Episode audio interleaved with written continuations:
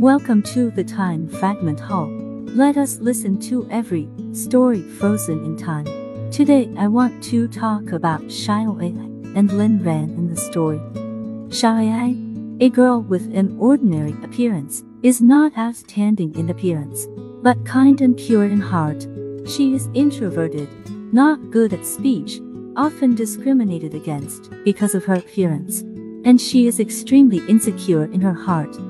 Lin Ran, a boy with an outstanding appearance, is smart and humorous, has a sunny and cheerful personality, and is considerate. He values a person's inner qualities rather than external conditions. After Lin Ran transferred to Xiao Ai's school, Xiao Ai began to have a crush on this sunny and handsome boy. But she knew that with her appearance, it might be difficult to get into Lin Ran's eyes. During a rehearsal for an art program, Lin Ran found Xiao Ai silently watching him. So he walked over to introduce himself and chatted with her. The two chatted more and more speculatively, and Lin Ran discovered that under Xiao Ai's shy and timid appearance, there was a kind and intelligent heart hidden. Xiao Ai also gradually opened her heart, telling Lin Ran about the discrimination she received because of her appearance. She said that she always dreamed that one day, someone would really see the beauty in her heart.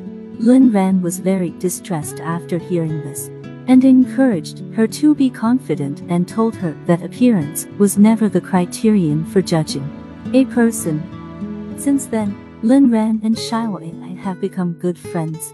Lin Ran often enlightened Xiao Ai, telling her not to feel inferior because of her appearance. Xiao Ai also gradually liked Lin Ran, saw the feeling of being accepted and understood. As the relationship between the two became closer, Xiao Ai's crush on Lin Ran deepened day by day.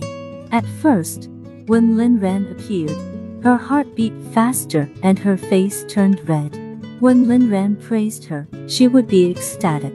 When she saw Lin Ran with other girls, she would be jealous and angry.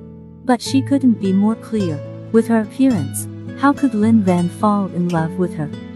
Once, Lin Ran invited Xiao Ai to play in the playground. The two screamed on the roller coaster and jumping machine and played happily all day. When Lin Ran sent Xiao Ai home, Lin Ran was very handsome in the setting sun. Xiao Ai stared at him blankly. Her heart almost jumped out of her chest. Ai Ai Ai, do you know that in my eyes, you are the most beautiful girl in the world? Lin Ran said suddenly. Xiao Ai's eyes widened in surprise, and she couldn't believe her ears. I have always cared about your heart, not your appearance. I like your fragile but strong, gentle but kind soul. Can you be my girlfriend?